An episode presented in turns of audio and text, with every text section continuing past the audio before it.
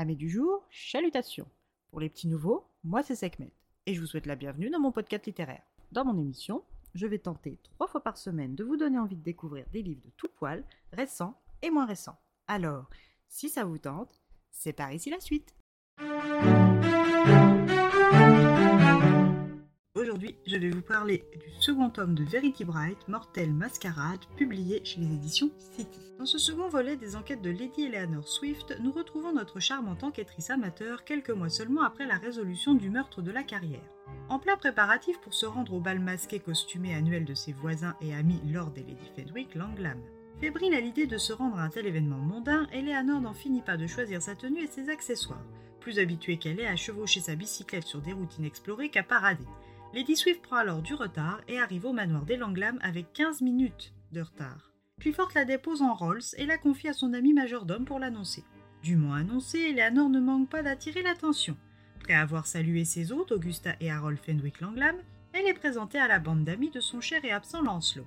Elle fait ainsi la connaissance de Johnny Seaton, de Coco Emilson d'Emily Child, fille du comte de Wendover, Albert Appleby, dit Albi, professeur et fils de mineur, et le prince Lucas Singh, fils du Maharaja de Mouloir, spécialiste en pierres précieuses, soit les Brighton Sings au complet. Pensant apercevoir Lancelot dans son costume de pirate de l'autre côté de la salle de bal, Eleanor prend congé du petit groupe et s'élance dans sa direction, mais de manière un peu trop précipitée à en croire par la superbe chute qui va suivre sa tentative.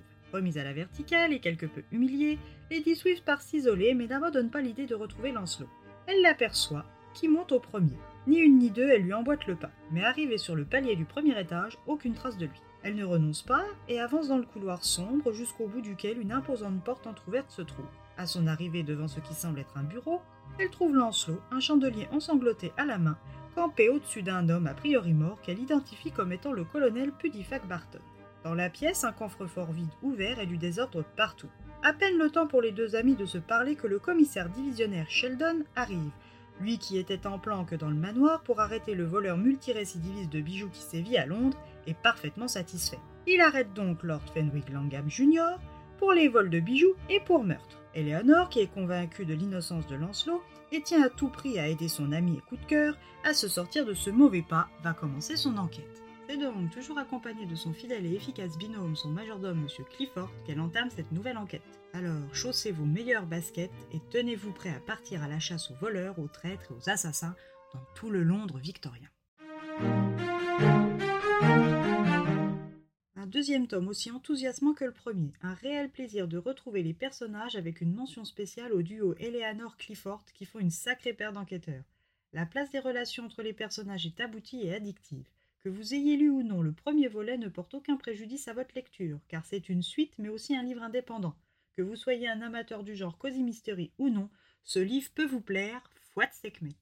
Et bien voilà, j'en ai fini pour aujourd'hui. J'espère que cet épisode vous aura plu et vous aura donné des nouvelles idées de lecture. Si vous souhaitez découvrir d'autres petits bonbons littéraires tout droit sortis de ma bibliothèque, je vous retrouve le samedi 5 novembre prochain pour un nouvel épisode.